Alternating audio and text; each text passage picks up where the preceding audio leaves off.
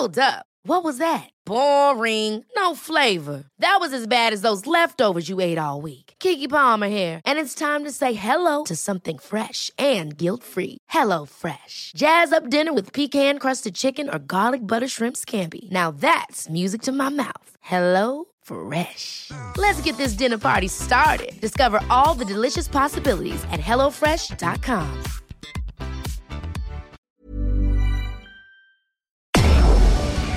Tarde a tarde, lo que necesitas saber de forma ligera, con un tono accesible.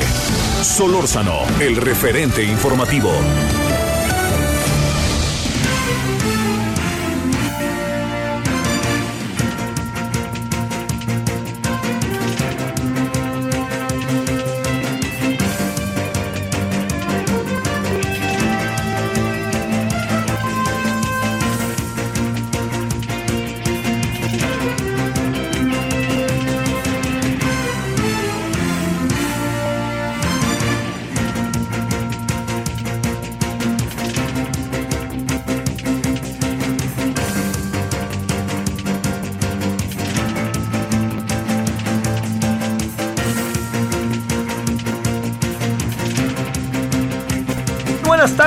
Aquí andamos 16 horas en la hora del centro, ahora 16 con 1.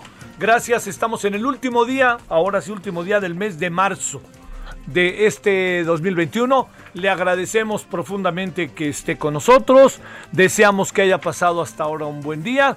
Es eh, la Ciudad de México tiene pocos indicadores de estar en Semana Santa todavía.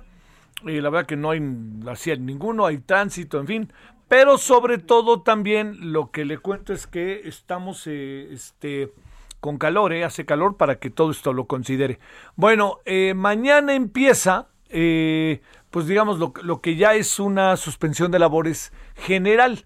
Hay, eh, este, hay algo que no se puede perder de vista, que es que mucha gente acaba por, este, por seguir trabajando.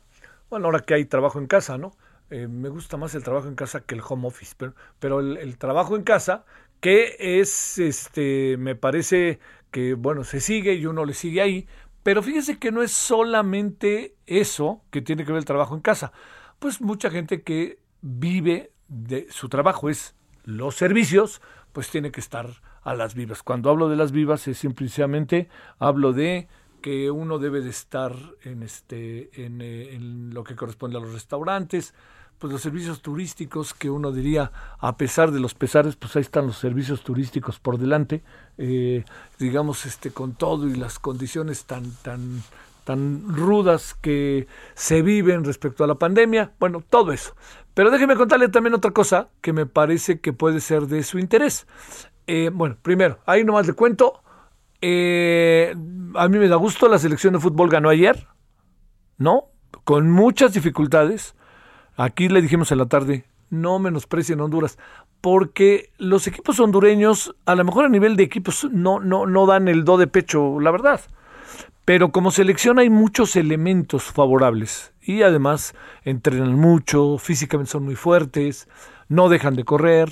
Y ahora mucho el fútbol es así es, ¿no? Si alguien no le da espacio al otro, pues así de fácil para que uno tome la pelota y pueda tener libertad, olvídelo. No son los tiempos de los 60 en donde agarraba la pelota mi querido Chololo Díaz o Chava Reyes y podían caminar 20 kilómetros sin ni quien tuvieran enfrente, ¿no? Ahora ya es diferente.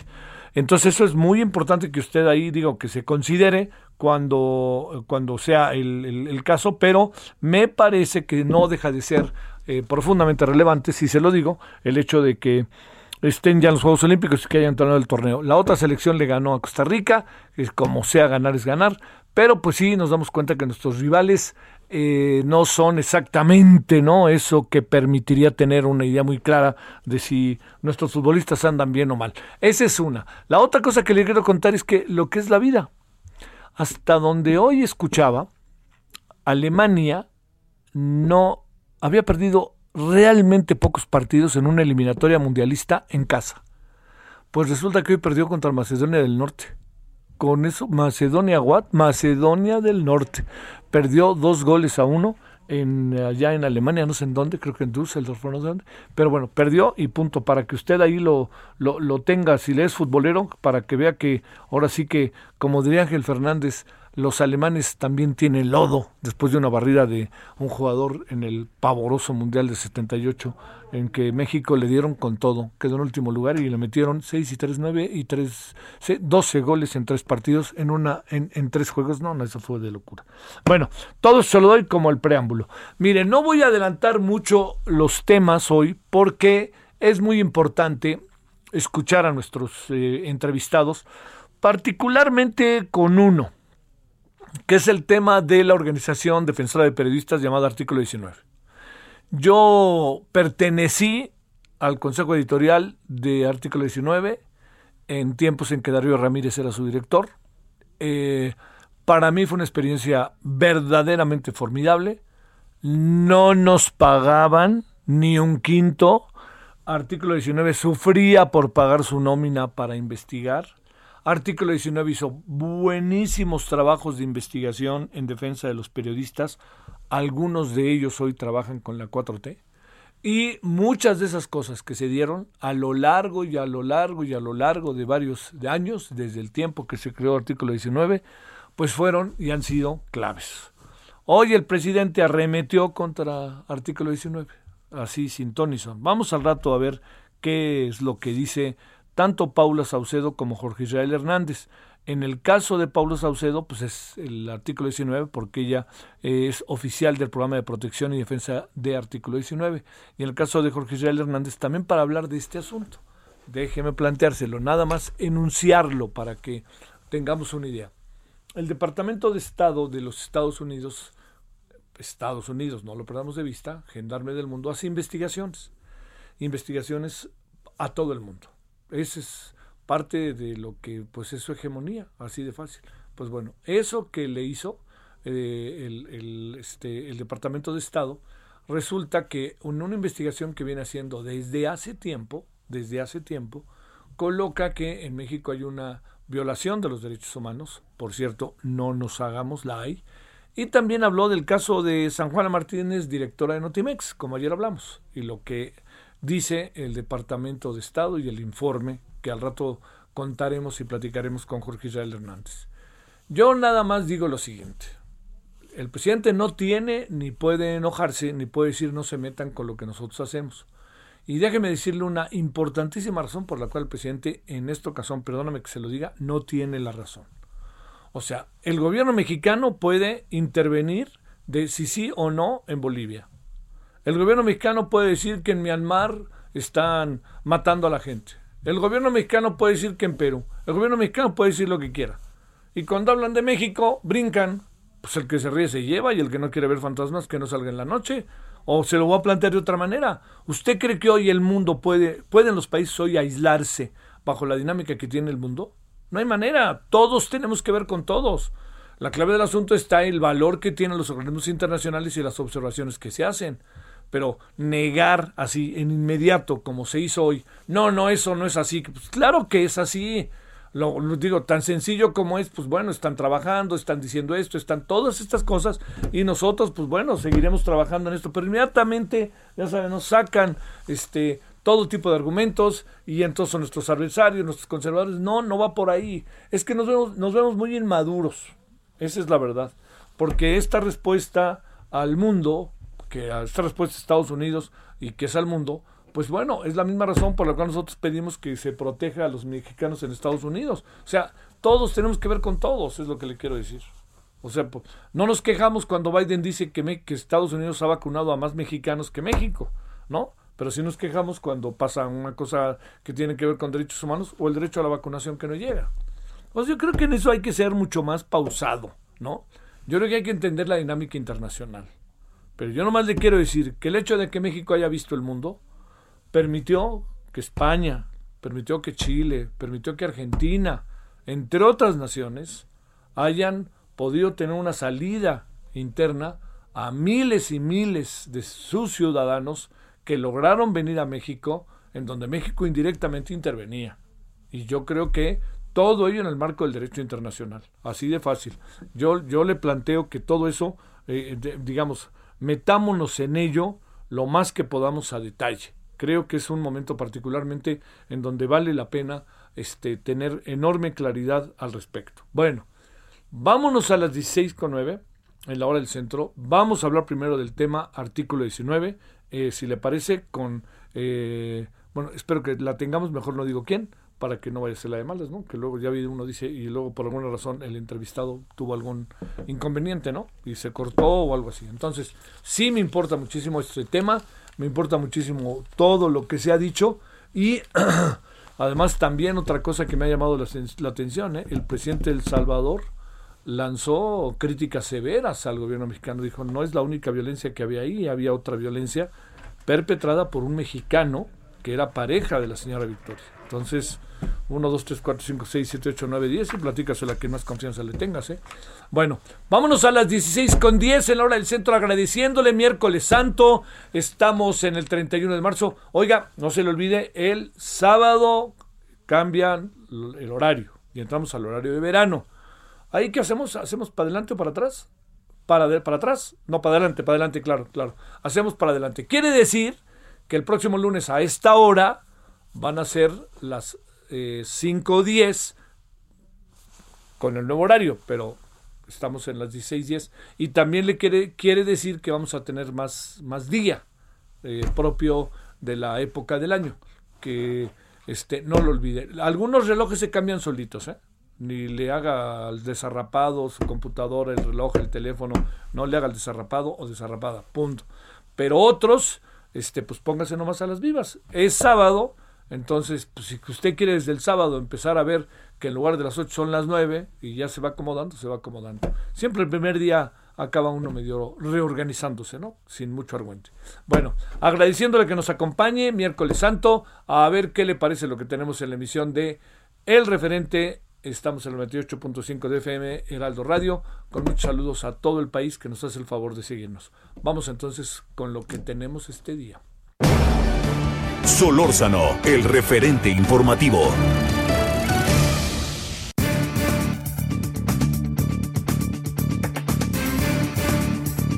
A ver, vamos a ver.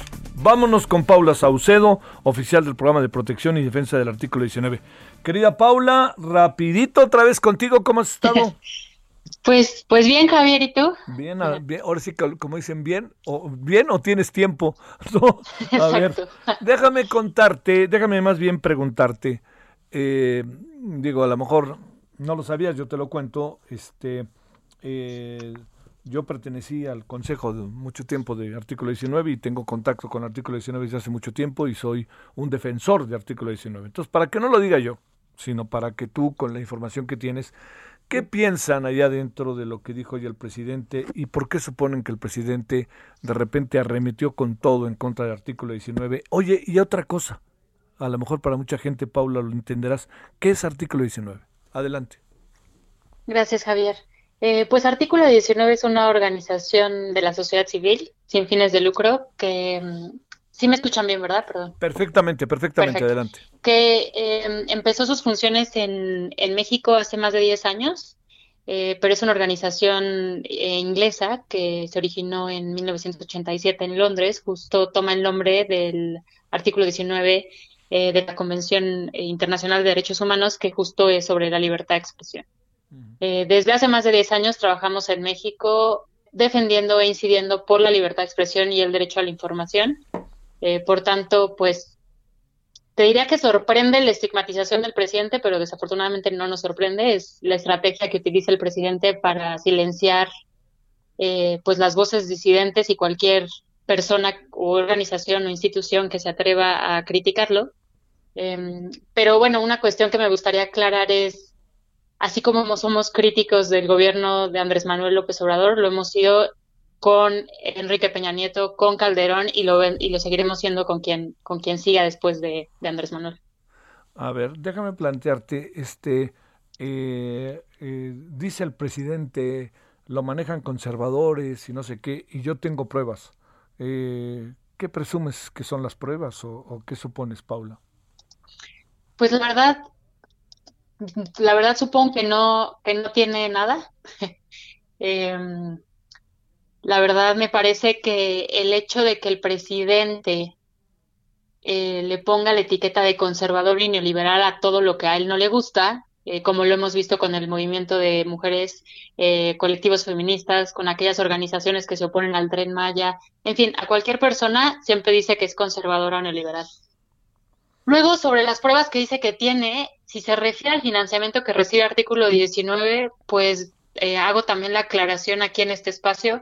Artículo 19 recibe fondos que pueden ver en nuestra página web y en nuestros informes anuales que cada, cada año publicamos Sí recibimos apoyo de otros eh, eh, eh, gobiernos, incluyendo el de Estados Unidos, el de la Unión Europea, el de la Embajada de Irlanda, así como lo hacen muchísimas organizaciones a nivel mundial, no solamente en México. Y además esto no tiene nada de malo, al contrario, gracias a que recibimos este apoyo podemos pues hacer las funciones que hacemos en México y no dependemos de financiamiento mexicano, donde ahí sí podría estar en juego la objetividad de la organización. El financiamiento que recibe artículo 19 no está condicionado a ninguna agenda más que la que tiene la organización. el trabajo que ustedes hacen, eh, digamos, eh, también uno debe de, considerar, eh, en otro tiempo fue muy importante, te pregunto porque lo recuerdo, así quizás no tan vívidamente como lo puedes recordar tú, que en muchas ocasiones personajes que hoy incluso son, eh, bueno, son, están en favor de la 4T o ejercen el periodismo y uno sabe que, pues bueno, han sido, por decirlo de alguna manera, simpatizantes, en otro tiempo fueron incluso defendidos por el artículo 19, ¿no? Sí, pues sí, incluso la, la ahora directora de, Notimex, San Juana Martínez, eh, nosotros defendimos su caso, la apoyamos cuando Jesús Ortega la, la demandó y así lo seguiremos haciendo con, con periodistas eh, y cualquier persona que ejerciendo su libertad, a ver, ojo, cualquier persona que no sea parte del Estado, ¿por qué? Porque el las personas que integran el Estado tienen justamente todo el aparato del Estado atrás de ellas. Por eso defendemos a las y los periodistas. Eh, justamente San Juana Martínez es uno de esos casos, pero, pero hay otros. Me parece muy, incluso hasta, pues, lógica, o sea, está lo mismo que hace el presidente, lo dice San Juana Martínez, y lo mismo cualquier funcionaria y funcionario pública utilizan esta estrategia de silenciar y estigmatizar para que la gente deje de hablar del mensaje. Y aquí el mensaje que retomó el, el, Departamento de Estado de Estados Unidos es la directora de Notimex ordena ataques contra periodistas y ex colaboradores de la agencia de noticias. Ese es el mensaje que se quiere silenciar y por eso pasó lo que pasó hoy en la, en la mañanera. Más adelante vamos a hablar con Jorge Israel Hernández de esto que estás también ya notando, pero por supuesto que nos interesa tu opinión. Eh, Paula, déjame plantearte el, el, tema que tiene que ver directamente con lo que dice el Departamento de Estado y lo que dice respecto a los derechos humanos y el caso de la directora de Notimex. Te pregunto, el presidente dice que nadie va a decirnos qué es lo que pasa acá adentro. De esta parte, ¿qué piensas? Pues mira, pienso primero una cosa. El presidente nuevamente desinformó diciendo que el gobierno mexicano no, él usó la palabra meterse, no se mete en asuntos de derechos humanos de otros países. Esto es completamente erróneo porque el gobierno mexicano es parte del Consejo de Derechos Humanos de, Naciones Unidas, por tanto sí observa y sí hace recomendaciones sobre la situación de derechos humanos en otros países. Eso es una. Dos, eh, me parece, y, y como lo platicamos ayer, pues bastante grave que el gobierno de México no crea que las denuncias y los testimonios en contra de la, eh, que evidencian más bien que la directora de Notimex orquesta ataques contra periodistas no sea suficiente y que el presidente crea que esto es malo, eh, que esto no es lo suficientemente malo y al contrario, cuando lo retoma un país extranjero que dice, pues sí, sí es grave porque estamos hablando de la agencia de noticias del Estado mexicano, no estamos hablando de, de, de, de, otra cosa, estamos hablando de la agencia de noticias del Estado mexicano.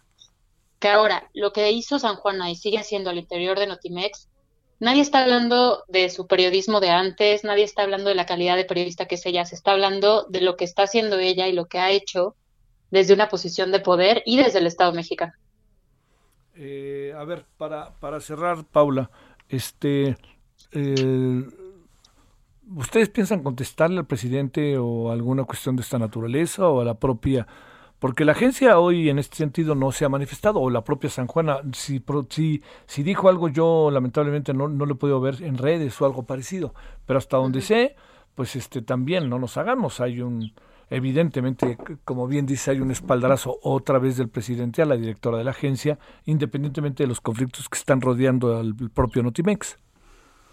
Pues mira, sí, sí puso por ahí unas, unas cuestiones eh, desvirtuando el, el informe del, del Departamento de Estado de Estados Unidos en, en, su cuenta de Twitter, eh, San Juana. Eh, pero bueno, ese, fuera de eso, nosotros, la verdad, hemos recibido mucho apoyo de diversas organizaciones em, que les agradecemos y colectivos eh, y personas y periodistas. Vamos a seguir sobre, eh, sobre eso. La Oficina Internacional de Artículo 19 ya publicó un comunicado al respecto. Em, y pues vamos a contestar como contestamos em, en, en otras ocasiones con nuestro trabajo eh, incidiendo en la defensa de la libertad de expresión y derecho a la información, protegiendo a las y los periodistas eh, que se acerquen a nosotros y de los que sepamos que hay agresiones en su contra. Y eso, ya está la queja que pusimos a la CNDH sobre este caso, em, está la denuncia que pusimos a la Secretaría de la Función Pública, eh, que al parecer hoy nos, enteramos que, decidió concluirla, pero bueno, nosotros vamos a utilizar los canales institucionales que existen para seguir incidiendo en este caso y para seguir exigiendo que se investigue.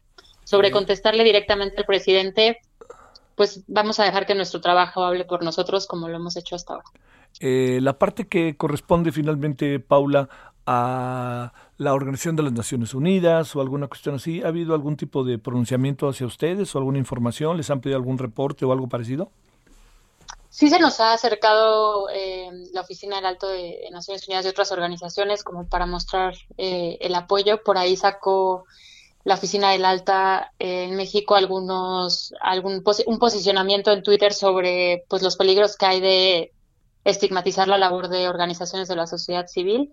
Em, y pues por ahí la verdad es que no, no nos han pedido más información en cuanto financiamiento porque es público o, demás, y algunas otras personas se nos han acercado solamente para saber si hemos recibido algún otro tipo de, agresiones, además de, bueno, todo lo que hemos recibido en, redes sociales, pero más como otro tipo de, amenazas o así, em, solamente para, para saber eh, también la situación de, riesgo que está tanto el, integrantes de, de la organización, sobre todo.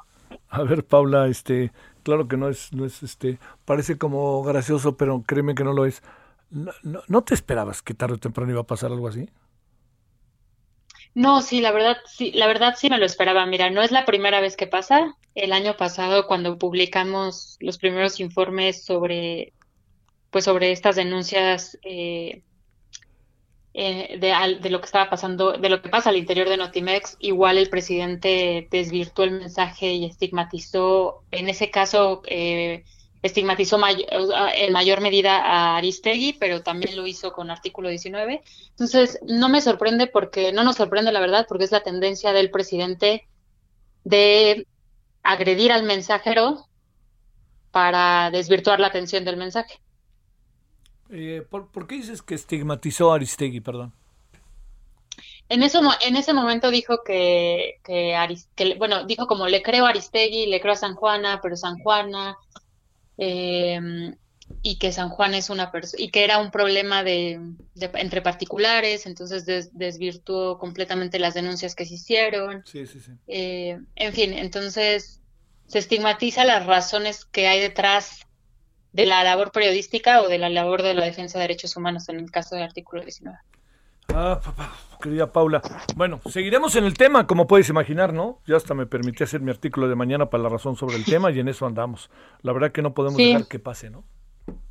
Sí, Javier, muchas gracias por el espacio y como siempre, gracias a tu auditorio y cualquier cuestión que necesiten, ya sabes que acá estamos. Sale. Bueno, te mando un saludo, Paula, y que tengas este pues se va a poder, ¿no? Jueves, viernes, sábado y domingo, a ver si puedes tener un poco de pausa. a ver, pero muchas gracias otra vez por el espacio. Al contrario, muchas gracias. Bueno, vámonos ahora cuando son las 16 con, con, con, con, 23, eh, 24 ya en la hora del centro. Eh, ay, qué asunto, qué asunto. Yo le diría, este, a ver, yo creo que el presidente, en muchas ocasiones, pues él, él, este, él revira, ataca, opina, expresa cómo ve las cosas. Eh, pero también déjeme decirle que en ese mismo proceso eh, la clave es la información. Si uno tiene buena información, o si uno tiene, a lo mejor voy a decir una palabra que a lo mejor a algunos no les gusta, pero si uno tiene prudencia ante la información, porque no tengo todo en la mano, pues este, las formas pueden cambiar mucho y las respuestas pueden cambiar mucho. Lo que sí es que a mí me preocupa es que lo que diga el presidente se crea en automático, ¿no? Porque, pues porque muchas cosas no son así, así de fácil. Bueno, aquí andamos en este miércoles santo, pausa.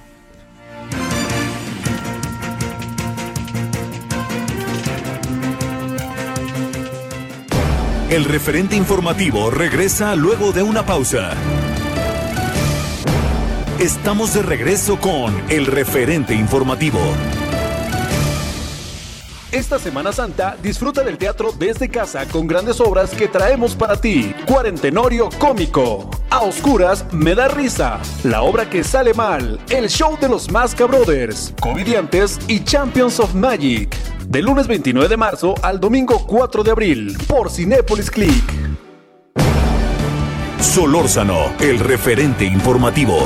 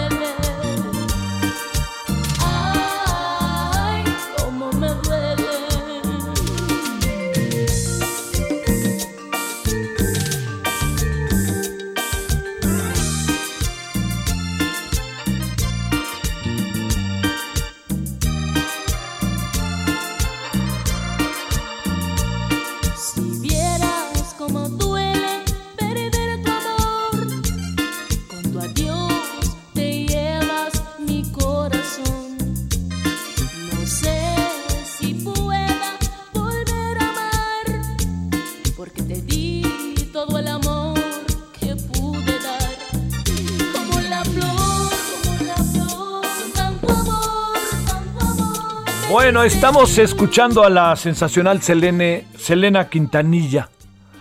Eh, yo creo que todos sabemos quién es, ¿no? Por ahí es una película de Jennifer López, ¿no? Y ahora están a punto de que salga una nueva serie. Parece que la primera no les dio mucho resultado. El personaje era fabuloso. Y además cómo creció en medio de muchas adversidades, ¿no?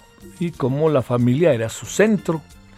En esa película eh, el papá, el quien sale de papá de Selena, eh, vienen platicando en el coche y hay una frase que es maravillosa, que es eh, que dice el papá, recuerden que cuando van a México tienen que ser más mexicanos que los mexicanos y cuando están en Estados Unidos tienen que ser más estadounidenses que los estadounidenses. Solo así los van a respetar. Bolas, ¿no? Pues es una frase que a poco no le pasa a todos los migrantes lo mismo o a todos los que vienen a México. Este empiezan a hablar un poco así como, oh sí, que no sé, ah sí, y inmediatamente, eh, de, de, de, entonces pues, están entre la espalda y la pared invariablemente. Selena fue fallecida, fue, fue asesinada, recordará usted, de manera muy brutal en una extraña situación que, digamos, en, un, en, una situación mental de su asesina que la dejó, este, que perdió toda la posibilidad de razonamiento.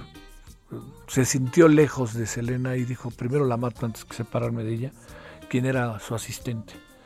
En 1995 falleció en Corpus Christi en un hotel, estaban en un hotel y este también fue conocida como la reina del Tex-Mex y esta es una de las más populares canciones de Selena Quintanilla, que además es una muy muy buena canción para la tarde para bailar, ¿no? Ahora los que se van a ir, ya sabe, a Cuernavaca o alguna cosa así, que van a dejar a sus amigos, porque se van, ¿no? Entonces van y están padrísimos, no, hombre, yo aquí voy. Todos los que se van a ir, que si acá, que si Acapulco, bueno, todos esos, si bailan esto, bailenlo con la sana distancia, ¿eh? Cuidadito, como dicen por ahí. Como la flor Selena Quintanilla, escuchemos un poquito más.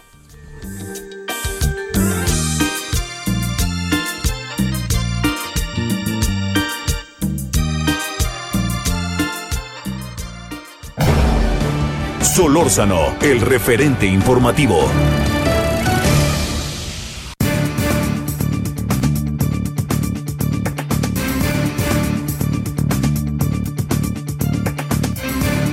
Bueno, eh, sigamos en el tema, perdóneme, de artículo 19, lo que dijo ya en la mañana el presidente, pero también en el tema de derechos humanos y el informe que sacó el Departamento de Estado y que sacan muchas organizaciones sobre el estado de las cosas en México. Le hemos pedido a Jorge Israel Hernández, periodista, maestro en Derechos Humanos por el CIDE, especialista en libertad de expresión, que esté con usted y con nosotros. Queridísimo Jorge Israel, ¿cómo estás, licenciado? Señor Solórzano, qué gusto escucharlo nuevamente, aunque para quienes nos han estado, lo han estado siguiendo en su programa, esta conversación podría ser un déjà vu de la que tuvimos hace unos días, porque nada ha cambiado y se siguen acentuando los discursos estigmatizantes del Ejecutivo en contra de sociedad civil. Oye, déjame decirte, podemos hasta echarle ganas en el tiempo, ¿eh? ¿Qué te parece si te digo que esta es una conversación por ahí entre nosotros sobre los medios y qué hacer en, pues en círculo rojo, ¿no? Así para echarnos más para atrás en el tiempo, si te parece, ¿no? Sí, es, es, es un tema del que no logramos salir como sociedad en México y en donde el Estado, sin importar el, el partido o las personas que lo estén gestionando, tampoco logran escapar de esta tentación de colocarse en una posición de víctimas cuando realmente lo que están haciendo es acentuar la posición de riesgo de defensoras y defensores de derechos humanos que a la larga repercute negativamente en muchos espectros de, del país.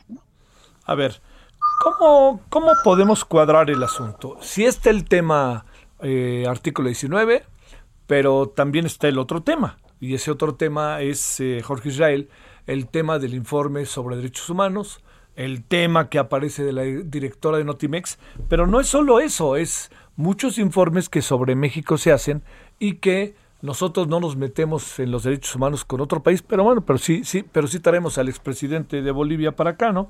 Es, es ahí como un cúmulo de contradicciones. A ver, ¿cómo cuadramos el tema antes que nada, Jorge Israel? Ay, me parece que es importante precisar, Javier, que sí nos metemos, en Claro, la situación claro, que sucede en claro. materia de derechos humanos en otros países. Claro. Y, y no es un asunto que haya que ocultar, es parte de las nuevas dinámicas de interacción entre los estados a nivel global, en donde hay una valoración entre pares.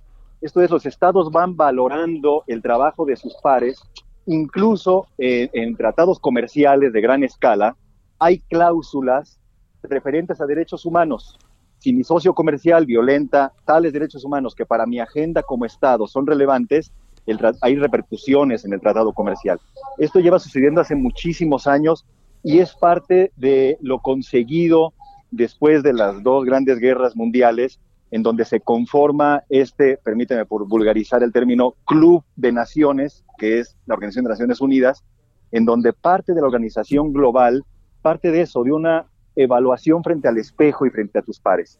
Y hoy por hoy, México participa, no, no hoy por hoy, desde hace muchos años México participa de estas valoraciones, de estas evaluaciones entre pares, incluso participando ya desde hace años en el Consejo de Derechos Humanos. Para cuando esta administración comenzó, su gestión en el 2018, México ya formaba parte del Consejo y recientemente en octubre, incluso para quien tenga interés y morbo, hay un comunicado en la página de Cancillería en donde se celebra que México ha sido ratificado por tres años más como parte de este Consejo. Y este Consejo lo que hace es evaluar la situación de derechos humanos en distintos países a nivel global. Entonces, si participamos de esa valoración, de esa evaluación, es sano que lo hagamos y no tiene nada que ver con un discurso añejo en donde esto pudiera suponer una violación a la soberanía de los estados. A ver, este, ¿cómo, cómo, a ver, eh, por qué presumes que el presidente se lanza con tanta vehemencia en algo que Paula eh, hace un momento Saucedo del artículo 19 interpreta también como una defensa de la directora de Notimex? Mira, pudiera ser, este, entramos otra vez en, un escenario de valoración de supuestos y a mí me parece que es más pertinente ir a las certezas, a las obligaciones. El Estado y sus funcionarios están obligados a no violentar, a no estigmatizar a las defensores y defensores de derechos humanos. En este caso, lo dicho el día de hoy, está bañado de imprecisiones, de falsedades. La información, al menos en el caso del artículo 19, de sus recursos es pública. Entiendo que es auditada por la misma organización y por los donantes. Hoy en la mañana se dijo que había empresas que sustentaban económicamente artículo 19. Entiendo, serán que evidentemente ellos la mejor fuente para ratificar esto, que no hay una sola empresa detrás del financiamiento, hay fundaciones, hay gobiernos de otros países que también están interesados en fortalecer el ejercicio de la libertad de expresión en México. Y entonces volvemos a esta posición de un discurso oficial lleno de falsedades que pudieran ser verosímiles a los oídos de muchas personas de parte de la sociedad, lo que provoca una estigmatización y colocar en riesgo, en este caso, defensores de derechos humanos. El escrutinio público internacional en materia de derechos humanos no es de ayer ni de antier. La primera visita, incito, esto es física, que hubo de un organismo internacional para revisar la situación de derechos humanos en México, se dio al cierre del gobierno de Ernesto Cedillo. La primera, o sea, estamos hablando ya de varias décadas. Entonces, venir con la idea de que esto es algo reciente, de que es algo en contra y específico de una administración o de un personaje con nombre y apellido, está por lo menos fuera de la realidad. Igual pasó ayer. Como que se están diciendo muchas cosas, Jorge Israel, que a la mera hora, híjole, lo más peligroso es que queden como si fueran, porque hay evidencia de lo contrario. ¿Sabes en qué estaba pensando también? En algo que tuiteaste y que tuiteó Marta Tagle y mucha otra gente, no tanto así las mujeres de Morena, a pesar de que ellas eran este, verdaderas defensoras y, y estaban proponiendo todo el tema del feminicidio en 2012, ¿no? Por supuesto, es algo que se dijo del feminicidio que antes no estaba tipificado como tal, entonces que ahora sí, eso desde el 2012 es una reforma del marco normativo que obliga a todas las autoridades, incluso hay decisiones de la Corte sobre el tema, a que una de las líneas de investigación en cualquier asesinato de una mujer sea el feminicidio y que se tipifique como tal y hay sanciones diferenciadas de un homicidio irregular a un feminicidio. Hay una construcción de narrativa sustentada en falsedades que nos lleva te soy muy honesto, a debates estériles, Javier. Eso es lo más preocupante. Eh, se reorientan los debates públicos a situaciones y a debates que no nos van a llevar a ningún lado. Y el argumento, vamos a llamarle argumento, digamos, la justificación o eh, la frase muy repetida del titular del Ejecutivo, del presidente López Obrador, de que está ejerciendo su libertad de expresión al hacer estos señalamientos, es otra falsedad. Es algo que se le llama, en términos estrictos, un falso equivalente. En términos estrictos de derecho, el derecho a la libertad de expresión de funcionarios y funcionarias no se realiza, no se ejecuta de la misma manera que para el resto de la ciudadanía, acentuado el caso de los periodistas. En el caso de las funcionarias y los funcionarios, la libertad de expresión es una herramienta que los obliga a tener una mayor rendición de cuentas, que los obliga y los imposibilita a generar discursos que inhiban la libertad de expresión de la población o de los periodistas, en el caso, insisto, el periodista como el principal beneficiario de este derecho. Entonces, este discurso de estoy ejerciendo mi libertad de expresión es otra falsedad, es otro equívoco, que me parece que no es del todo inocente. El presidente tiene libertad de expresión, sí, pero no como cualquier otro ciudadano. La libertad de expresión para él se traduce en una obligación de rendir cuentas y en una obligación de no generar un discurso que inhiba o que coloque en riesgo a un ejecutante de ese derecho. Eh, este, a ver, la otra parte es que el presidente dijo, Jorge Israel, que él tiene información para comprobar lo que dijo sobre el artículo 19. Vamos a ver si la da a conocer o si existe. Paula dice que no hay nada que esconder. ¿Qué piensas Ahora, de esto? mira, me parece que es otra vez este, llevar la discusión a lo estéril. Vamos a suponer, y quitemos de, de este ejemplo a la organización específica, que alguna organización de la sociedad civil reciba dinero de, pongamos el nombre que queramos, una empresa, una fundación, un gobierno extranjero. Mi pregunta a esto sería, ¿y? ¿Y qué pasa? ¿Qué tiene de malo eso? Digamos, lo que habría que demostrar no es que hay un recurso de un gobierno, de una empresa, o del vecino, o de la hermana no sé quién. Lo que habría que demostrar es que ese dinero o que la intención de ese auspiciante, vamos a llamarlo así, eh, su intención es perjudicar al Estado como tal. Eso es, lo que habría que probar. Eso es lo que habría que probar. Que hay el interés de una empresa o de un Estado o de una fundación de, a través de la inyección de recursos económicos a sociedad civil o a cualquier otra AC o ente político público, hay la intención de perjudicar fuera de los estándares democráticos a una administración o a un Estado. Eso es lo que habría que demostrar. Si mañana nos demuestran que organizaciones de la sociedad civil reciben dineros de la Fundación Hewlett, de la Fundación Ford, de etcétera, etcétera, etcétera, del gobierno de Irlanda, de Reino Unido, no sé qué, pues sí, seguramente sí.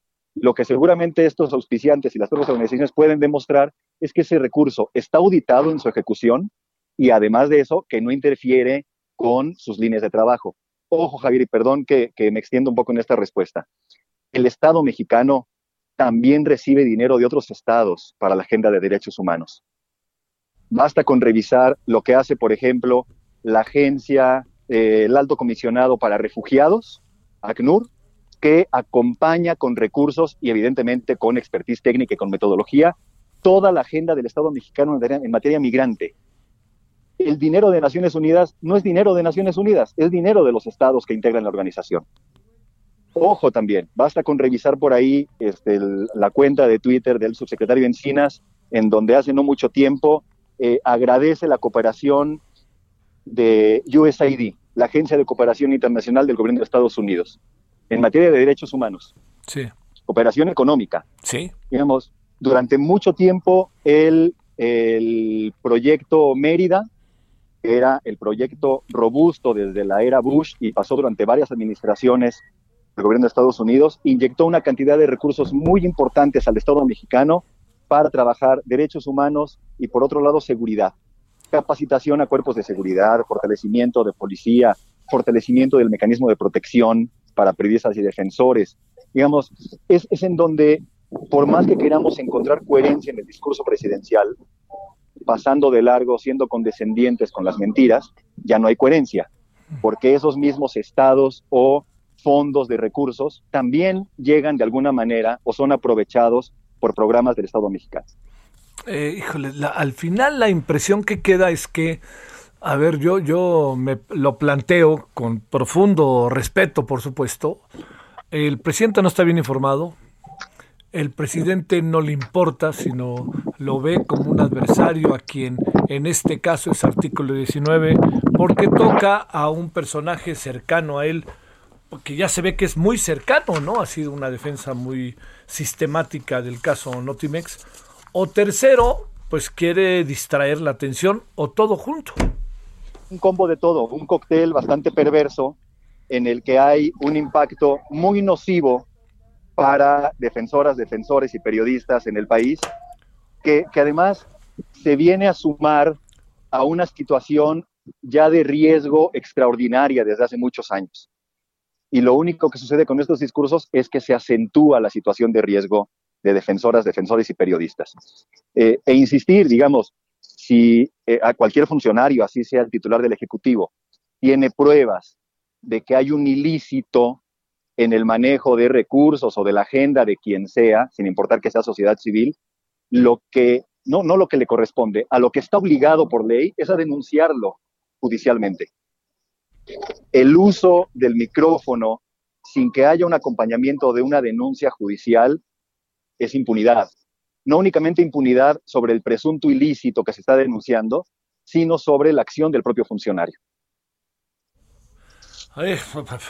Eh, ¿En qué supones que puede acabar esto? Porque el asunto, yo creo que es un, esto es interminable, ¿no? Lo vamos a vivir y a vivir y a vivir a lo largo de, estos tres años todavía, pero también pues, esto se va a recrudecer porque, digamos, el presidente dice, pero tarde que temprano muchas cosas que dice van a acabar, las evidencias a ser, van a ser muy claras que no es como él lo dice. Ahorita pues tiene el poder del discurso, pero al rato veto a saber, ¿no?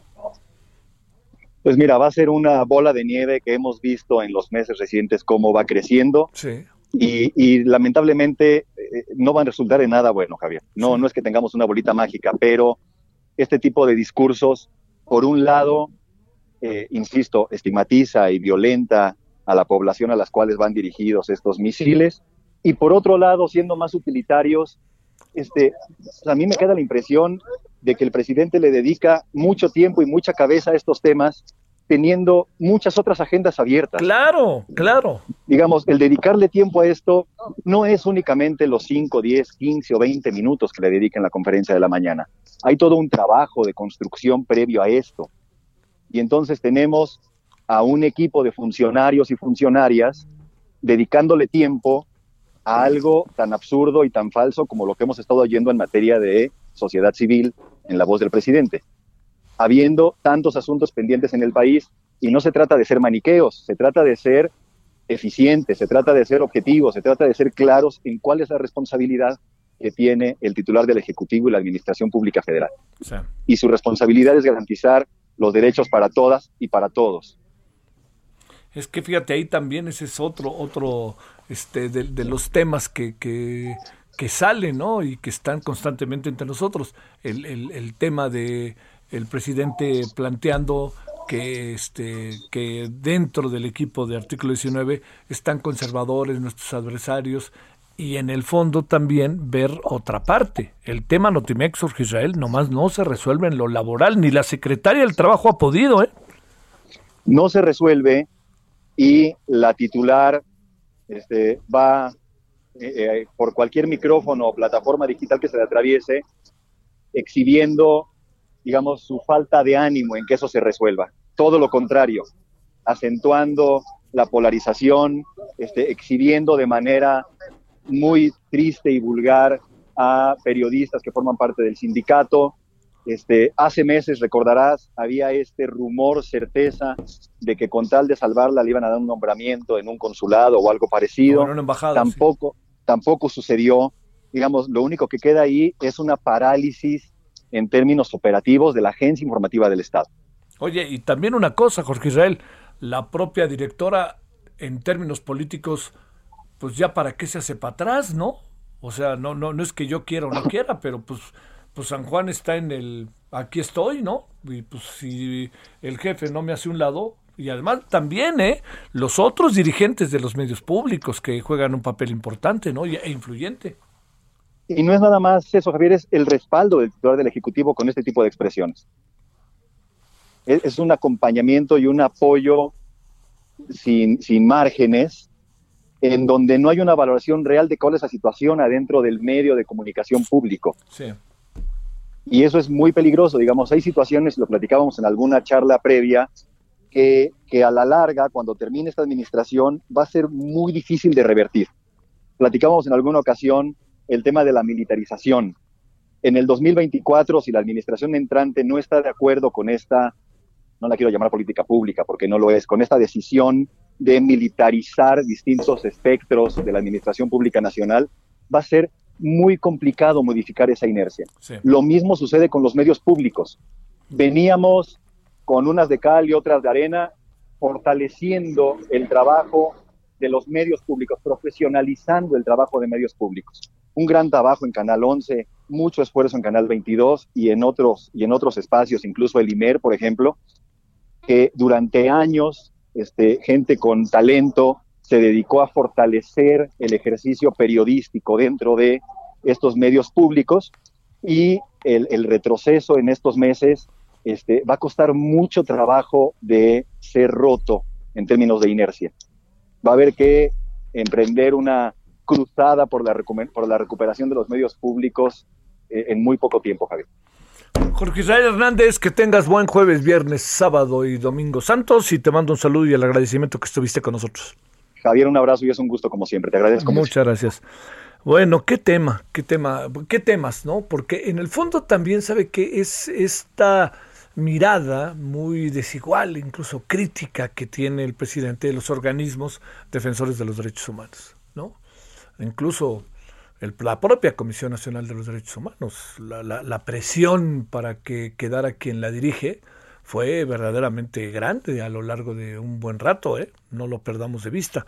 Pero bueno, por lo pronto yo espero que tenga información, ya escuchamos el la mañana al presidente, ahora escuchamos eh, qué dice artículo 19, qué dice un defensor de derechos humanos para que usted tenga la información. Y bueno, hay muchos otros temas, seguridad.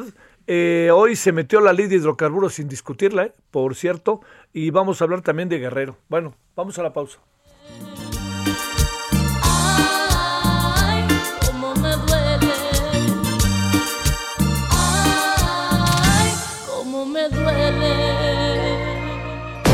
El referente informativo regresa luego de una pausa.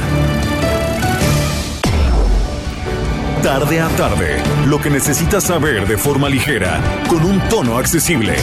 Solórzano, el referente informativo.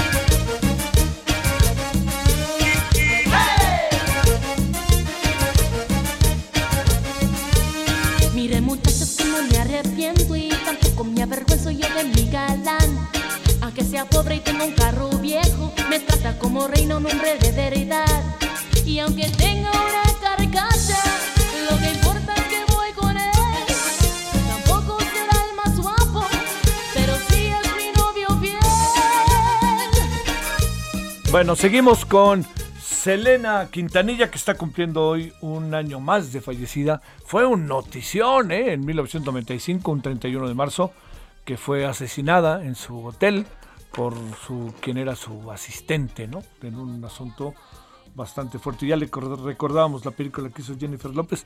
¿Les gustó la Jennifer López? Pues sí tiene lo suyo, ¿no? Este, además, pues bueno, es perfil un poco Jennifer López.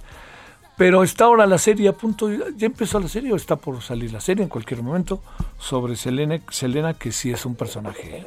sí es un personaje de enorme influencia en la vida de muchas, muchas personas y musicalmente muy divertida, tal cual. O sea, yo no me pregunto si es buena o mala, ¿no? Este realmente es muy divertida. Bueno, vámonos a las 17 con 13 en la hora del centro. no dejes de tambalear,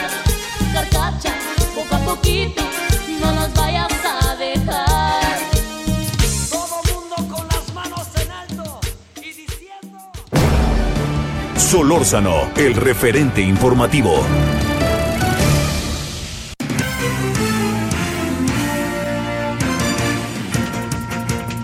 Eh, a ver si podemos confirmar lo siguiente. Excelsior trae en su portal que la Organización Panamericana de la Salud recomendó a México y otros países de Latinoamérica no realizar elecciones debido al peligro de contagios por COVID-19 durante el periodo electoral. De acuerdo con expertos, durante la temporada electoral los contagios de coronavirus se han disparado. Eh, pues como sea, es una noticia importante, ¿no? A ver qué le decimos a la OPS. ¿Qué le dice el vituperiado, multicitado, llamado Instituto Nacional Electoral. Bueno, vámonos, eh, cualquier cosa que haya yo le cuento. Esto es de la OPS para ver si tenemos algo al rato. Bueno, vámonos a las 17.4 en hora del centro. Gabriela Montejano, vámonos contigo hasta Guanajuato. ¿Qué más ha pasado en Guanajuato en las últimas horas, Gabriela? Hola, ¿qué tal? Muy buenas tardes. Pues sí, lamentables noticias nuevamente en Guanajuato. Y es que esta mañana se vivió en Celaya una jornada complicada con el hallazgo de cuerpos y restos humanos desmembrados en varias zonas de la ciudad. El primero de ellos se reportó poco después de las cinco de la mañana, cuando se informó de un cuerpo desmembrado en la carretera Celaya-Salvatierra, a la altura del puente Rincón de Tamayo. En ese lugar fue encontrado un cuerpo de un hombre y una cartulina del crimen organizado. Después, a unos kilómetros sobre la desviación a la comunidad de la Cruz, fue encontrado el cuerpo de una mujer también desmembrada. A los pocos minutos se hizo otro nuevo hallazgo de bolsas con restos humanos en la avenida Lázaro Cárdenas, a la altura del puente de Libramiento Sur. En ese lugar se encontró al menos una bolsa con partes humanas. Después, en la glorieta de la Pepsi, personas encontraron otra bolsa con partes de un cuerpo y una cartulina. Otro hallazgo se registró a la salida en San Miguel de Allende, en donde las autoridades pues encontraron también en el puente peatonal una bolsa con partes humanas. Hasta el momento se desconoce la cantidad de víctimas eh, que pudieran eh, ser estos cuerpos que se encontraron en diferentes puntos de la ciudad y también en uno de los puntos que ya fue en la carretera panamericana a la altura del trébol de los apaseos, esta zona que forman los el apaseo alto y apaseo el grande. Hasta el momento no ha habido una versión oficial sobre eh, los puntos y particularmente sobre las víctimas, el número de víctimas que se encontraron desmembrados. Esto viene, Javier, después de una calma que se registró durante el mes de febrero y la parte de marzo, en donde bajó considerablemente la incidencia de violencia. No se extinguieron por completo los homicidios y ejecuciones, pero sí hubo una reducción. Y hoy, a, partir de hace unos días, nuevamente volvimos a estar reportando pues esta serie de situaciones y bueno, el día de hoy que se dio con diferentes hallazgos casi simultáneos. Este es mi reporte desde Guanajuato. Bien, Gabriela, este, perdón, cuando hablas de accesos a Celaya quiere decir carreteras que te llevan a Celaya? Pues es más bien todavía zona urbana, pero sí es en la parte del el acceso que viene de San Miguel de Allende, el acceso que viene de Salvatierra, el que viene de Apaseos y el que va a Cortázar. Los principales accesos de Celaya fue donde dejaron estos cuerpos desmembrados, pero es zona urbana, Javier, no es eh, carretera eh, o zona rural, es prácticamente en la glorieta, en el puente, en zonas pues donde la gente transita ya desde temprano. No, no, no, pues, pues digo, y la gente por ahí pasa, y, bueno, pues, no hay clases, ¿no? Pero pues pueden pasar gente joven, niños, en fin, ¿no? Digo, bueno, Gabriela, te mando un saludo y mi agradecimiento. Gracias, buena tarde. Gracias. Bueno, vámonos a las 17.07 en Lore del Centro. Solórzano, el referente informativo.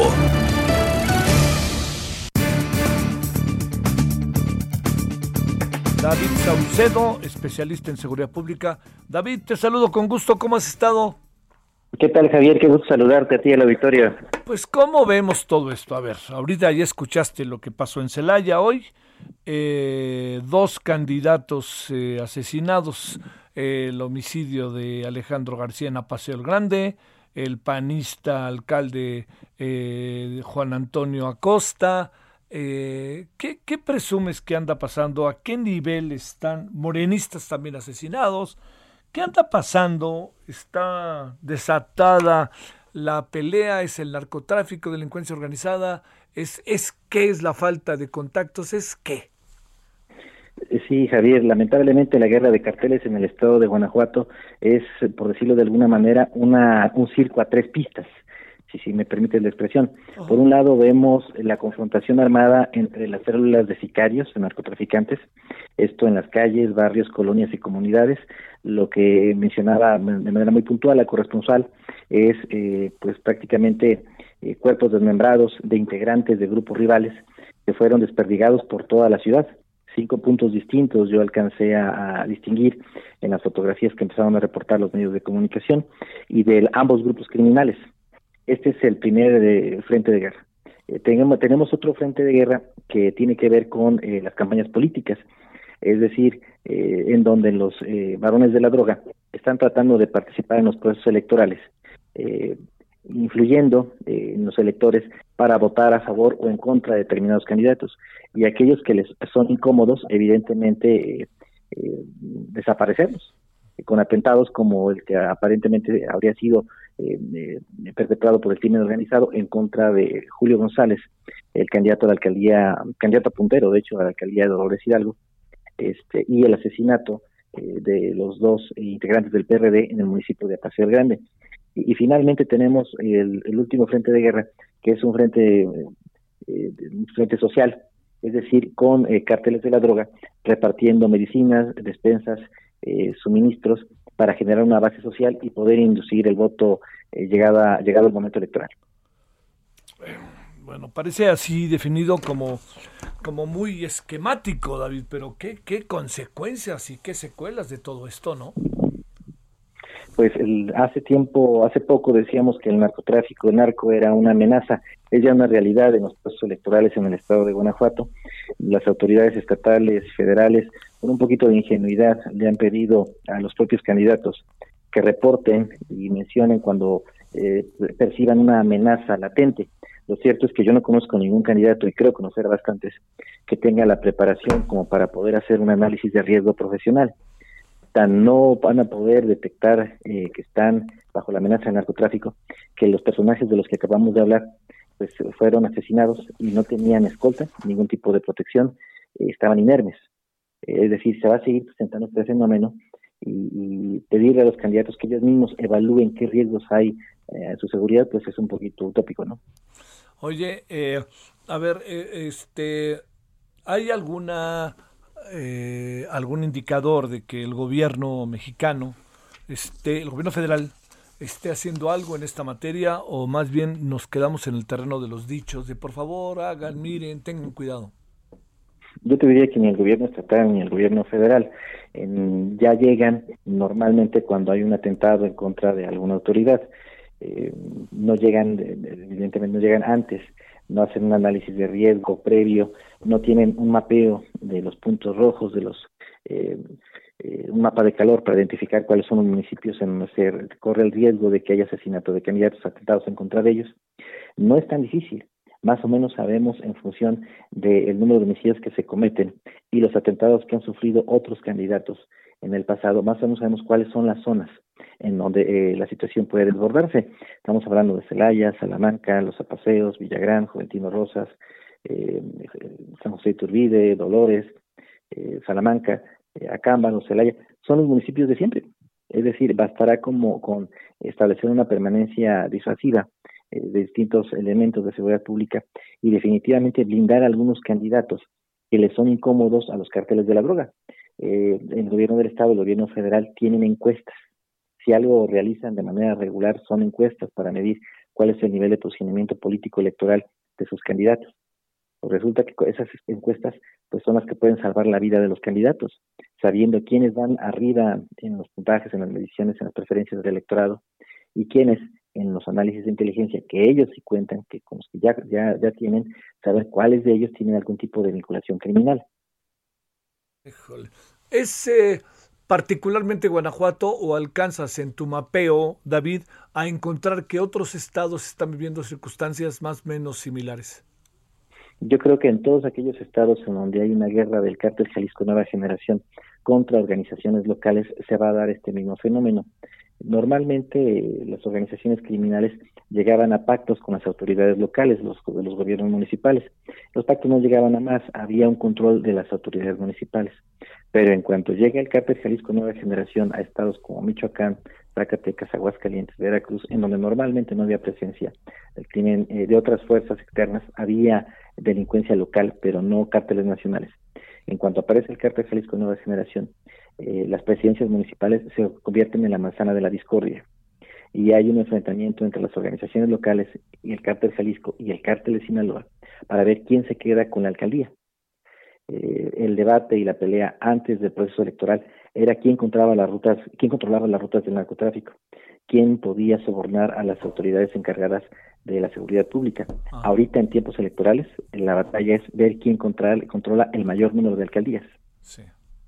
Oye, eh, digamos, eh, estos asesinatos, estas circunstancias eh, son, eh, pudieran tener también alguna lucha política interna, partidos, caciques, también, o fundamentalmente te parece que la constante o el común denominador tiene que ver con el tema de la batalla de los cárteles, incluso los cárteles entre ellos mismos. No tengo pruebas, pero tampoco tengo dudas, Javier. Sí, a ver. Porque el tiempo, sí, con, con el tiempo las organizaciones criminales han establecido alianzas regionales con fuerzas políticas de todos los colores. De modo que al momento de que inicia una contienda electoral, los cárteles ya tienen candidatos, ya tienen eh, fuerzas políticas a las cuales pretenden apuntalar, con recursos, con despensas, con apoyos, movilizando personas el día de, o amedrentando eliminando candidatos de la oposición. Esto también tiene que ver con relaciones eh, eh, político-económicas. Eh, cuando un cártel ya tiene el control de una región y hay un partido político con el cual ha generado un modo vivendi, pues es, de manera natural que el cártel busca la continuidad de ese proyecto político. Híjole, híjole, a ver, el gobierno federal puede hacer algo o más bien está esperando a que esto pase. Y segundo, el INE, ¿qué puede hacer si es que el, el muy vituperiado, señalado, elogiado, todo juntito que es el INE? Mira, yo creo que el INE y los institutos electorales locales tienen, están en una encrucijada. No van a poder enfrentar la coyuntura porque carecen de las atribuciones.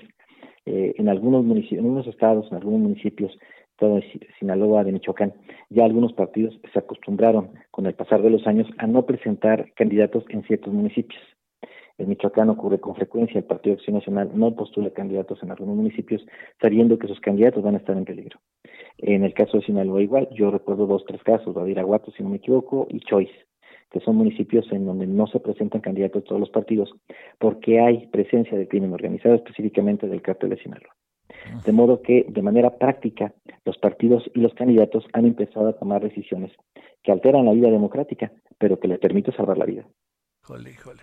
Oye, pero te insisto, eh, digamos, eh, en cuanto a la estrategia de la Secretaría de Seguridad, en cuanto a la estrategia del Ejército, la Marina, el propio presidente, no encontramos nada nuevo bajo el sol.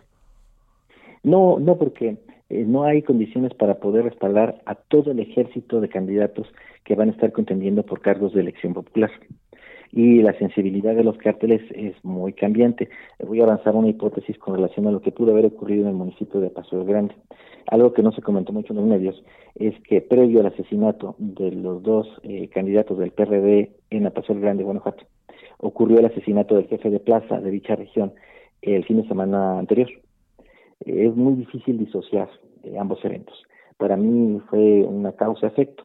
No estoy en condiciones de afirmar que los candidatos tienen algún tipo de vinculación criminal, sería responsable de mi parte mencionarlo. Pero estoy cierto que el cártel reaccionó de esta manera, atentando en contra de figuras públicas y, en el arroz criminal, calentar la zona. Es decir, provocar una movilización de fuerzas en respuesta a lo que ocurrió con su jefe de plaza.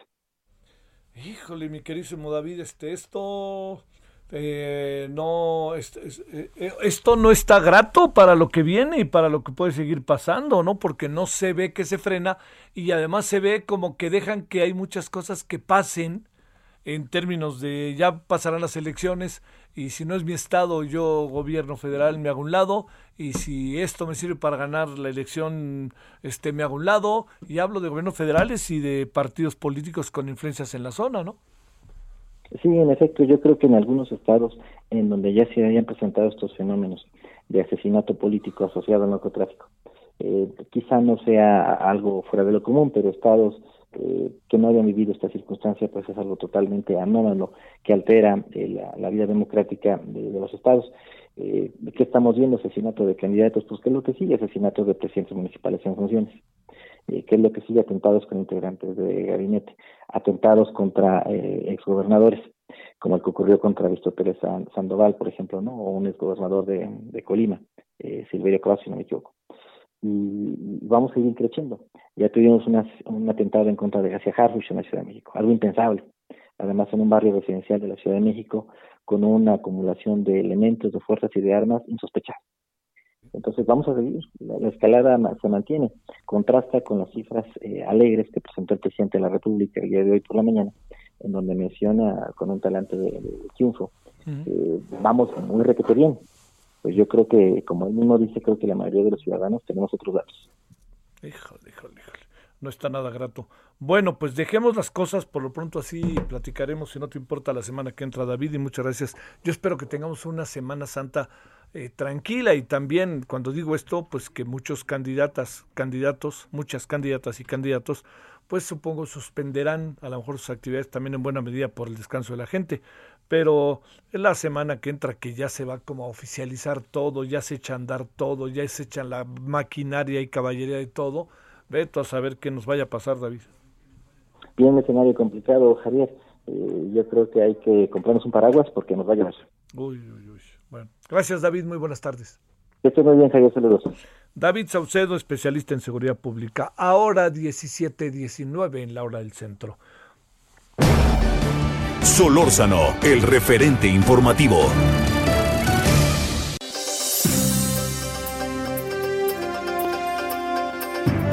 Hablando de, vámonos hasta Michoacán y mire lo que le va a contar Charbel Lucio. Querida Charbel, ¿cómo has estado? Buenas tardes.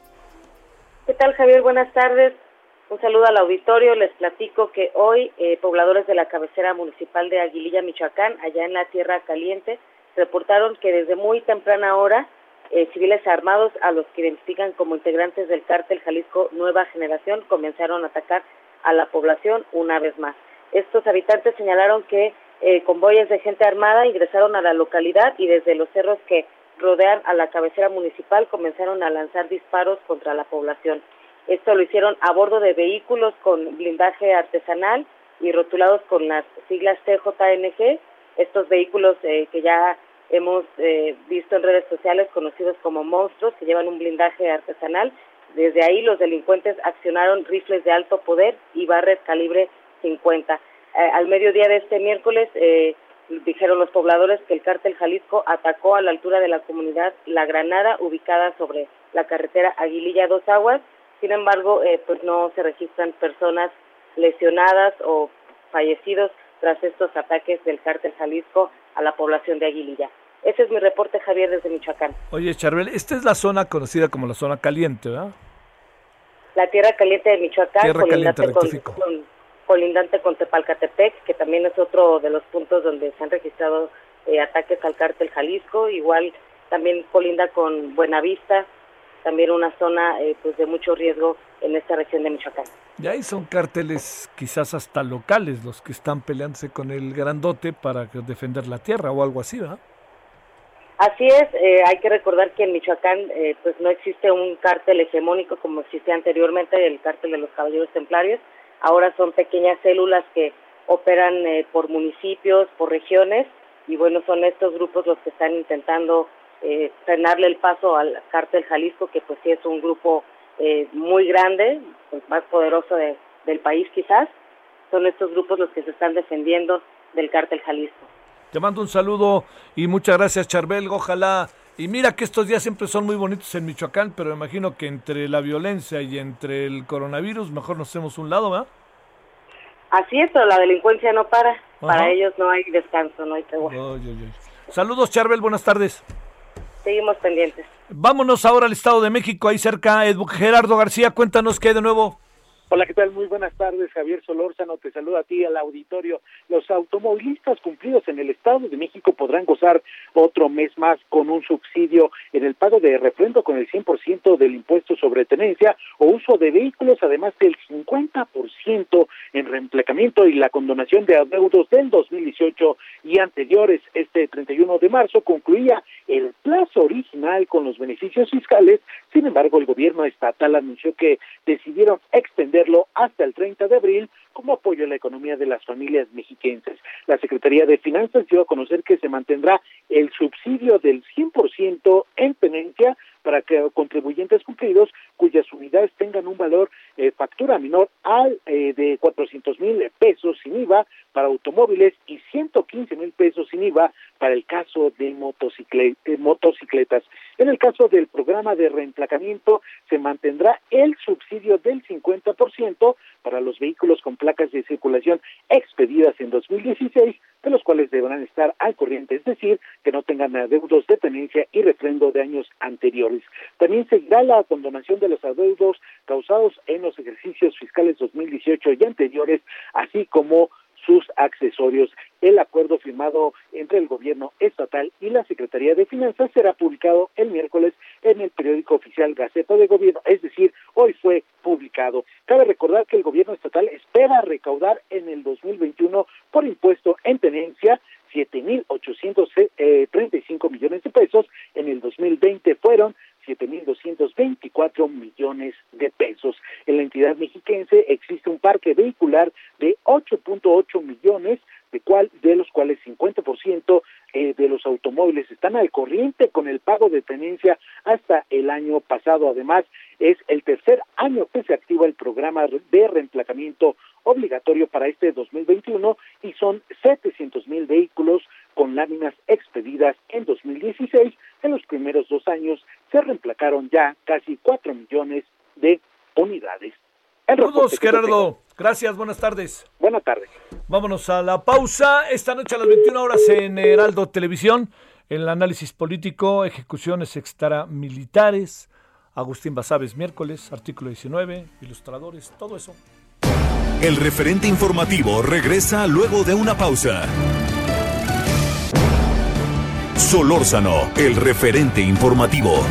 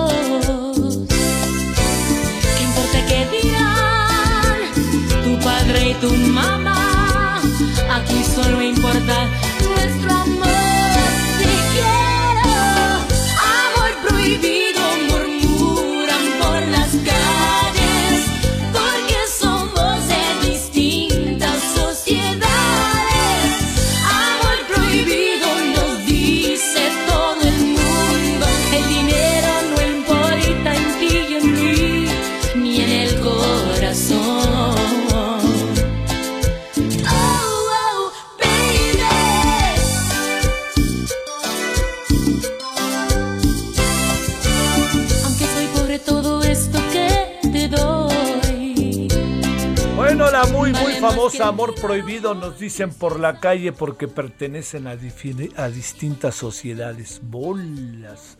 Bueno, Selene, que hoy estaría, pues bueno, seguramente no sabría, su vida seguiría, pero en un día como hoy, un 31 de marzo de 1995, fue asesinada en Corpus Christi por su asistente.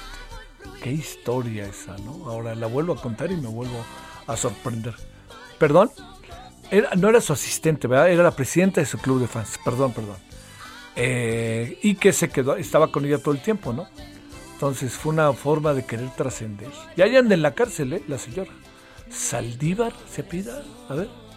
Yolanda Saldívar, claro que sí. Bueno, pues amor prohibido nos dicen por la calle porque pertenecemos a distintas sociedades. Es Selene, Selena Quintanilla. Y bueno, no deja uno de escucharla con enorme éxito. ¿Eras medio fan? Sí, ¿verdad? Sí, yo sí era medio fan, así de escucharla, no, no, con tanto. La película la vi y platiqué mucho con. Ay, ¿cómo se llama el papá de Selena en la película? A ver, recuérdame este maravilloso actor de Jalisco. Ay, ¿cómo se me olvida? Perdónenme. no, no, no. ¿Cómo se llama en la vida, en este, el actor que sale famosísimo, hombre? Ha hecho cosas maravillosas. Perdone, qué lapsus. A ver. Voltea acá rápidamente a la una. Volteo acá rápidamente a ver si un tuitero nos está haciendo el favor de escucharnos. Y nos dice, amor. Ah, ah, ah, eh. No, pero en la, en la película. Gracias, Isaías. Edward James Olmos. qué pena me dio ahorita. Oiga, yo he entrevistado muchas veces a Edward James Olmos y he cenado con él. Qué personaje tan maravilloso. Tuve un lapsus es el que dice esa frase. Dicen que, él dice que esa frase no venía en el guion y él se los dijo. Edward Jameson nos dijo, cuando iban en el coche que iban de un concierto a otro, dijo, cuando vayan a México tienen que ser más mexicanos que los mexicanos. Y cuando estén en Estados Unidos tienen que ser más estadounidenses que los estadounidenses. Bueno, ya había otra cosa por ahí, espérenme, muy rápidamente que también me mandó Isaías, que no quiero que se me vaya, que es lo siguiente. A ver, ahí está. Que la sala superior revocó la sentencia dictada por la sala regional especializada ya que le faltó exhaustividad al no pronunciarse sobre la posible existencia de propaganda gubernamental ilegal. Por unanimidad de votos, la Sala Superior del Tribunal Electoral del Poder Judicial de la Federación revocó la sentencia dictada por la Sala Regional por la queja en contra del presidente López Obrador por violaciones a la Constitución, a la ley electoral, así como los lineamientos derivados de imparcialidad, eh, derivado de las manifestaciones hechas en la conferencia matutina el 23 de diciembre del 2020. En sesión pública no presencial, bajo el formato de videoconferencia, ordenó este órgano emitir una nueva resolución y realizar otro análisis del contenido de la conferencia. Órale, ándele. Parece que ese asunto del todo no está ya ido, como por ahí dicen. Vámonos a las 17:35 en la hora del centro. Solórzano, el referente informativo.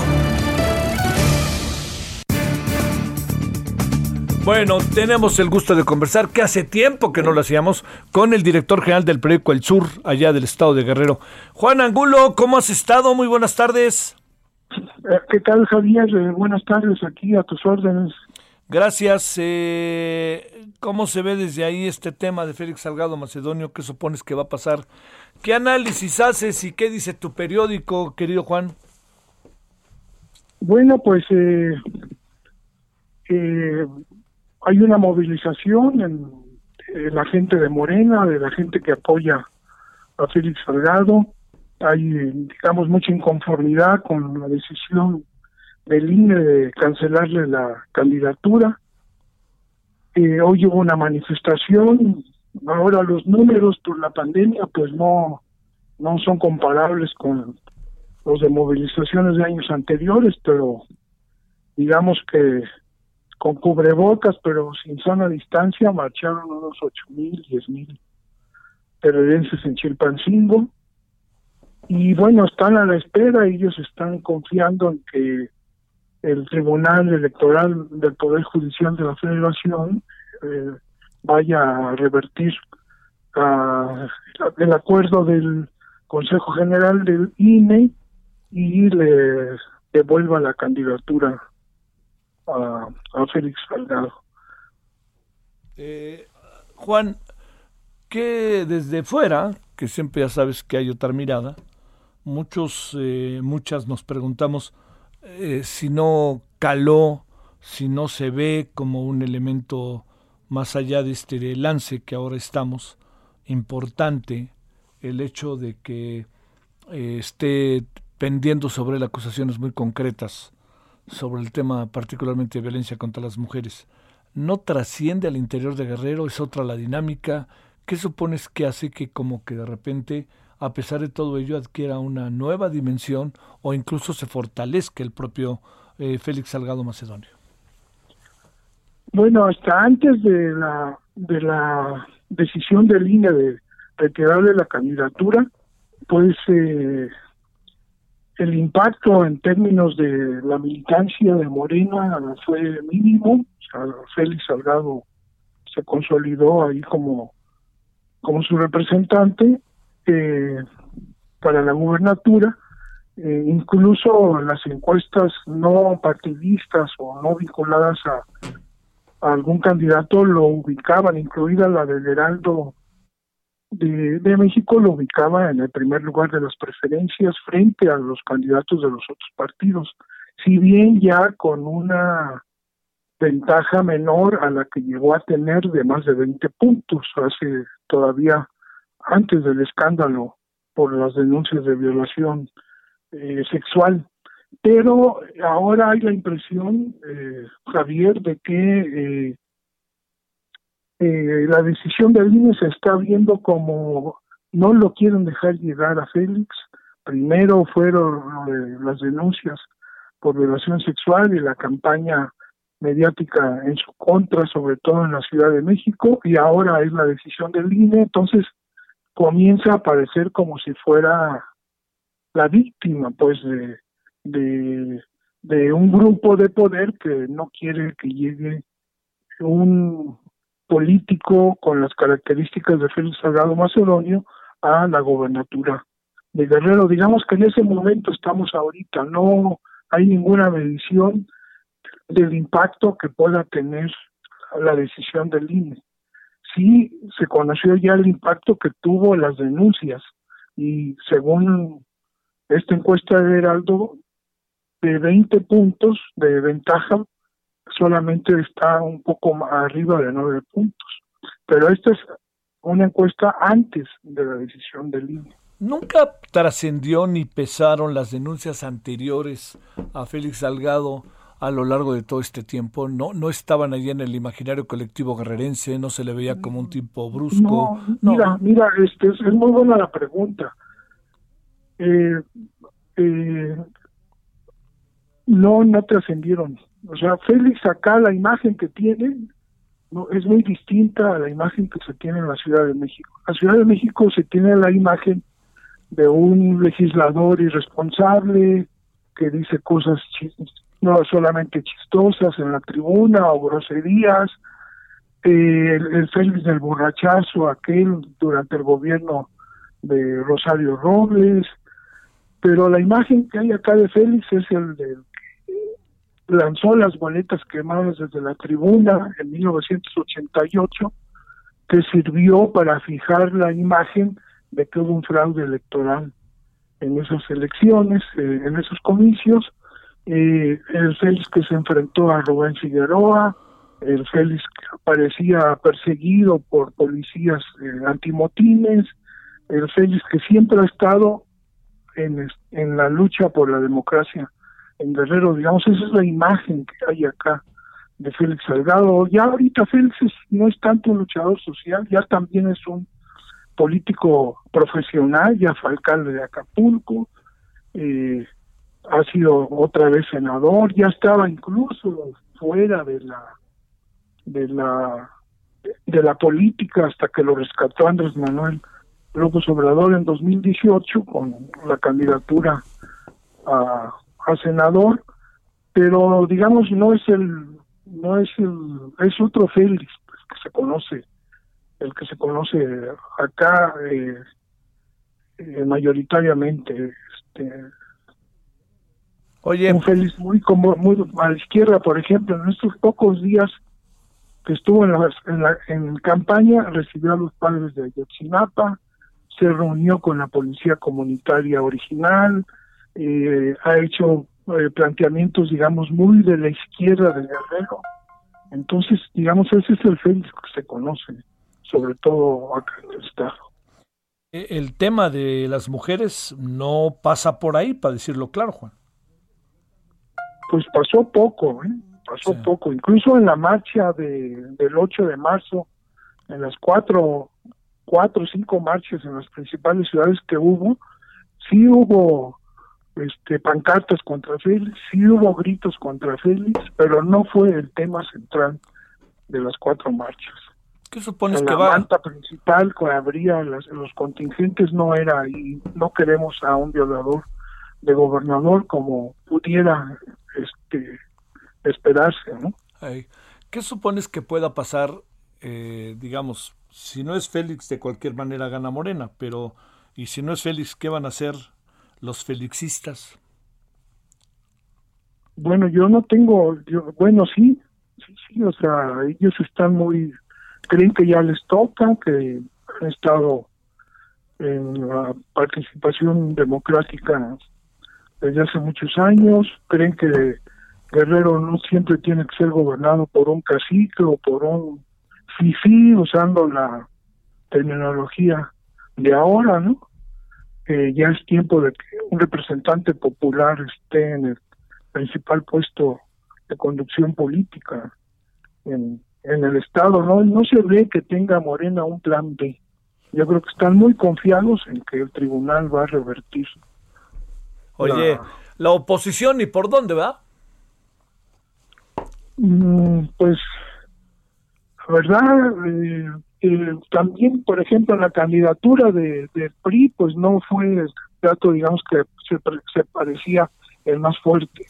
Entre ellos, va el PRI en alianza con el PRD, al PRD le está costando mucho trabajo convencer a sus militantes de participar en esa en esa alianza y de ahí para abajo pues son de dos puntos en el resto de los partidos.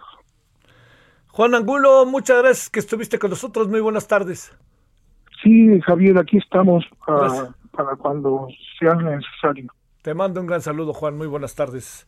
Bueno, ahí tiene usted al director general del PRECO El Sur de Guerrero. Y ya escuchó usted cómo ve las cosas, ¿eh? O sea, una cosa es cómo lo vemos, otra cosa es cómo ellos los ven. Tal cual, allá dentro del Estadio Guerrero. Pensemos lo que pensemos. 17:44 en la hora del centro. Solórzano, el referente informativo.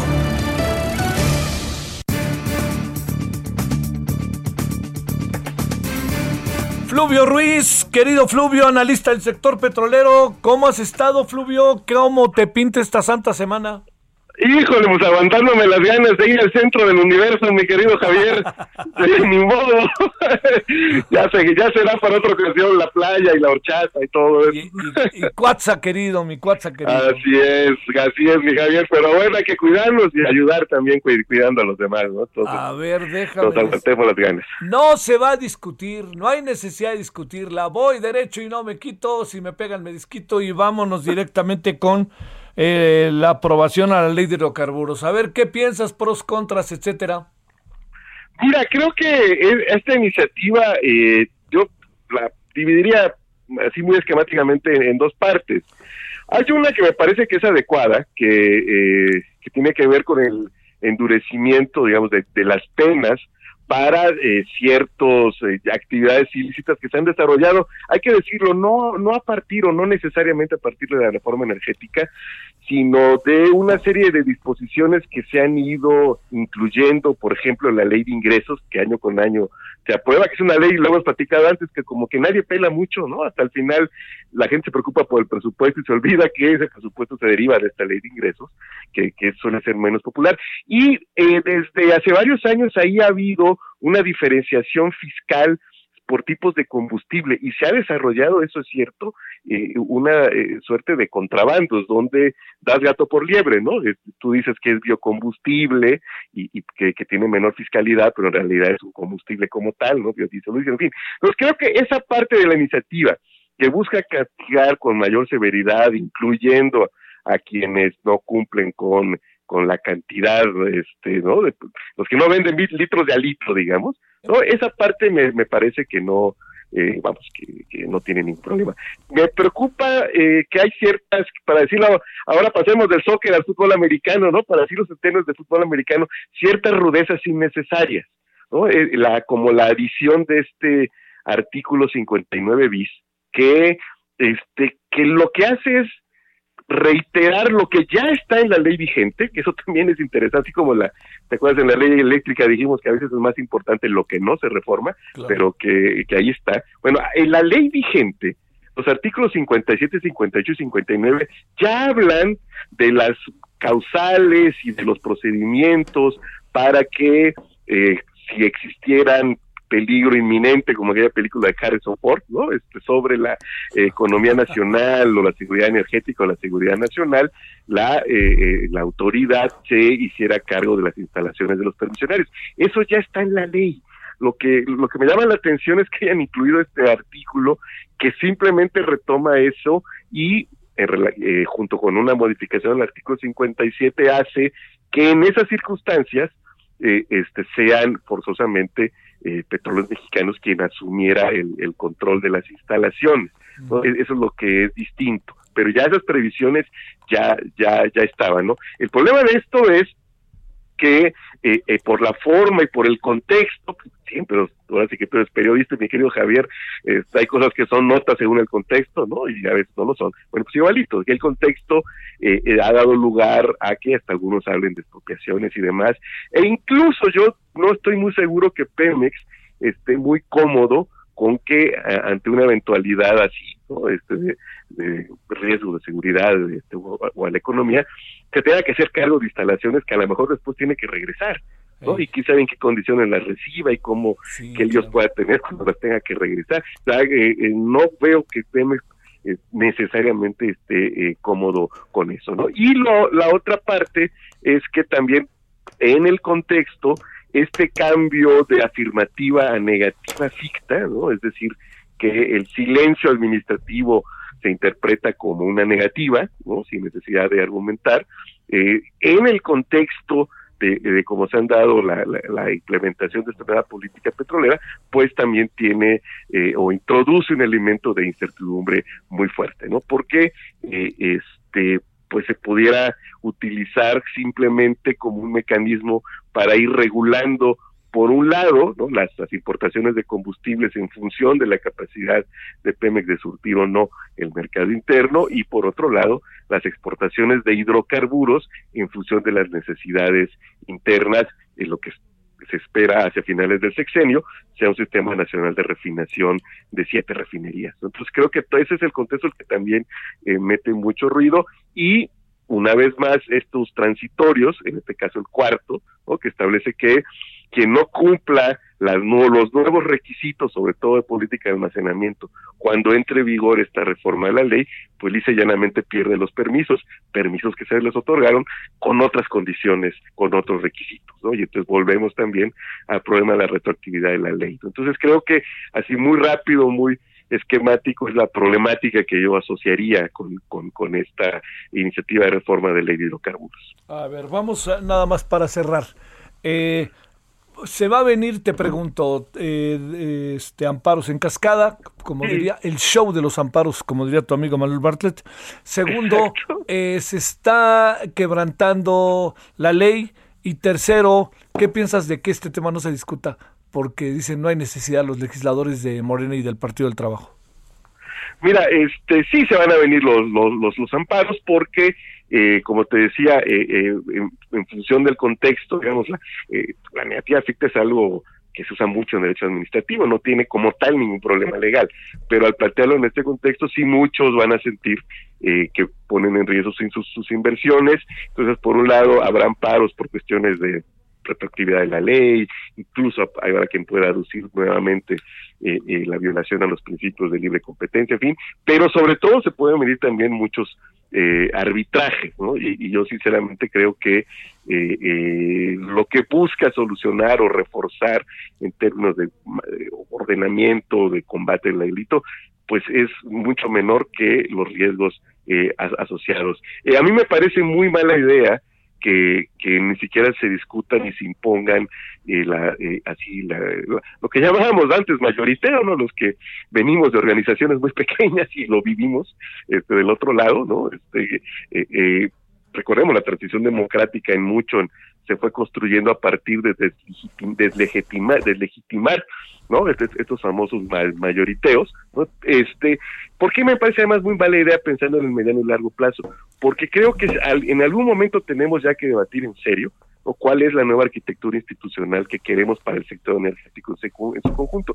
Eso requerirá cambios constitucionales y me parece que eh, esta posición, esta actitud de no buscar eh, acuerdos con quienes eh, en este tema, en este tema, subrayo, pueden ser aliados naturales como el PRD o Movimiento Ciudadano, pues incluso le resta posibilidades al final eh, al propio partido en el gobierno, ¿no? Para construir cuando se tenga que hacer y que debe yo creo ser pronto estas reformas constitucionales que deriven de eh, un debate mucho más amplio del sector, porque al final eh, creo que ya se está agotando también este modelo de reformas parciales de pequeños parches más motivados por eh, un afán que pues, no es cuestionable como tal, pero sí cuando se vuelve el único de eh, combatir privilegios, corrupción y demás, que hay que hacerlo, pero me parece que hay que hacerlo dentro del marco de una discusión eh, mucho más amplia para lograr pues la coherencia del conjunto de la política energética con la política económica, la política fiscal.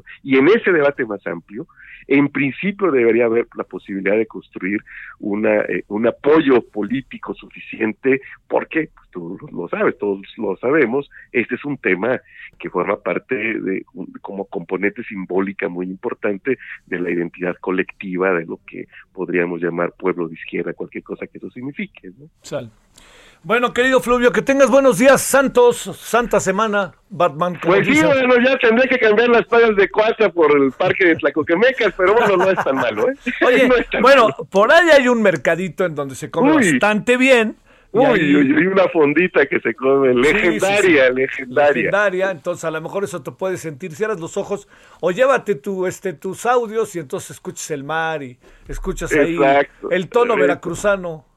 Eh, eh, eh, en, el, en el trinar de los pájaros lo, trataremos de escuchar. Te mando un saludo, Fluvio. Buenas tardes. Un gran abrazo, mi querido Javier, a la orden. Gracias. Oiga, nos vamos esta, esta noche ahí a las 21 horas en hora del centro. Vamos a tener el tema de artículo 19 vamos a abordar los derechos humanos, lo que dijo el presidente.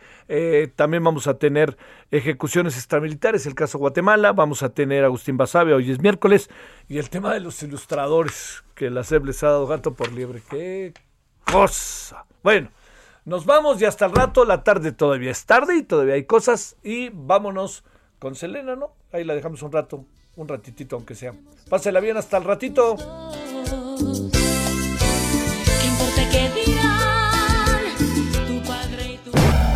Hasta aquí, Solórzano, el referente informativo. Heraldo Radio.